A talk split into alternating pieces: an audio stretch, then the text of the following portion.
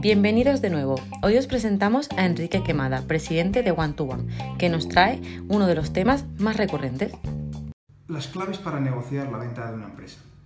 La primera clave es la preparación. Eh, igual que cuando vendes una casa, tienes que darla, ordenarla, arreglarla. Lo mismo sucede con la venta de una empresa, que haya procesos. No conviene cuando vas a vender una empresa realizar inversiones fuertes, porque esas inversiones fuertes te van a detraer eh, la, generación de, de. Eh, hay una serie de variables que tienes que limpiar y arreglar eh, para hacer más atractiva tu empresa. La segunda es la valoración. Tú tienes que entender cuánto vale tu empresa. No debes compartir la valoración con el comprador, pero sí debes analizar cuáles son los drivers de valor de cara a la negociación.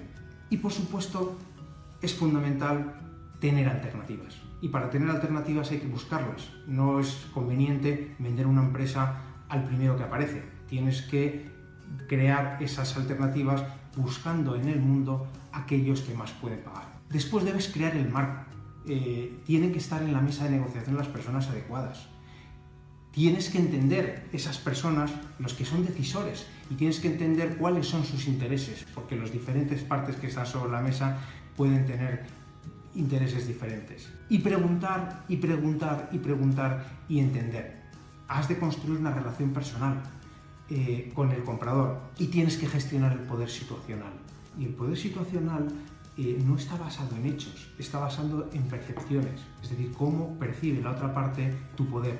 Y para tener poder, una de las claves es tener alternativas. Por eso es muy importante que en una operación corporativa el comprador, eh, si tú eres el vendedor, entienda que tienes alternativas. Has de ser ambicioso y tienes que echar el ancla. Y echar el ancla significa que tienes que anclar tu negociación en un precio elevado.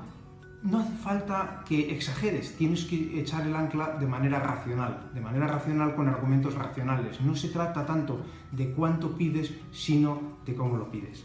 Has de empezar la negociación por lo más conflictivo, la tendencia natural es dejarlo conflictivo para el final. Y eso es un error, porque cuando en un noviazgo se tratan los temas complejos, cuando, cuando, cuando hay enamoramiento, en la fase inicial, pues se tienden a resolver con más facilidad que cuando estamos en la zona crítica, en la zona final, en la que cada elemento se convierte en una batalla en la negociación eh, cuando estamos a punto de cerrar el contrato. Y tienes que tener siempre un recurso a la autoridad, es decir, siempre tiene que haber un consejo o una junta o un comité o alguien que, a quien tengas que consultar. Eh, es muy eh, peligroso negociar siendo el último decisor y por eso si no tienes un consejo o alguien a quien consultar, créalo o crea eh, esta percepción de que tú no eres decisor, necesitas consultar con alguien.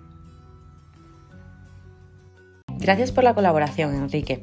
Esperamos que este tema sea de gran utilidad para nuestros oyentes y nos vemos en el próximo episodio.